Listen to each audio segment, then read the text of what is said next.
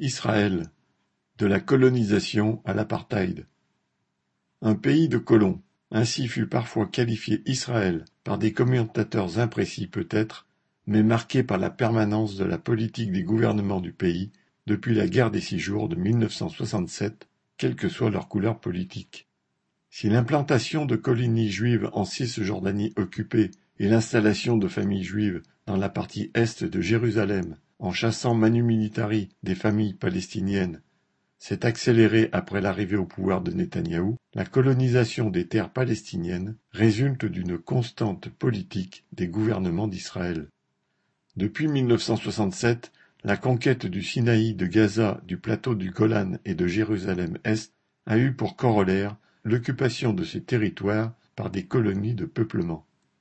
La pression des courants nationalistes et religieux jouait un rôle important en ce sens. Les gouvernements du Parti travailliste et de ses alliés, menés par Golda Meir, Yitzhak Rabin puis Shimon Peres, ont encouragé ces implantations qui, de cinq au départ, sont à présent plusieurs centaines, officielles ou officieuses, dont plusieurs véritables villes. En Cisjordanie, elles morcellent complètement le territoire, rendant désormais géographiquement impossible un État palestinien indépendant. Les colonies, avec leurs routes interdites aux Palestiniens, leurs usines et universités, sont de véritables blocs au sein des territoires palestiniens. Des avant-postes sont installés par des colons militants d'extrême droite. Armés, ils forment des milices prêtes à réprimer les habitants des villes alentours avec le soutien de l'armée officielle. Cette politique coloniale s'est accélérée depuis l'arrivée au pouvoir en 1977 du parti de droite Likoud qui a largement favorisé les colons et l'extrême droite.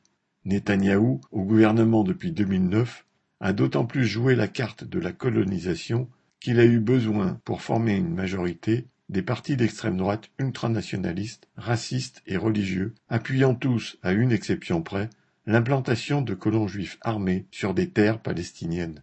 Chasser les propriétaires de ces terres devient, en Cisjordanie, un moyen de fournir de nouvelles possibilités d'implantation à des colons ou groupes de colons.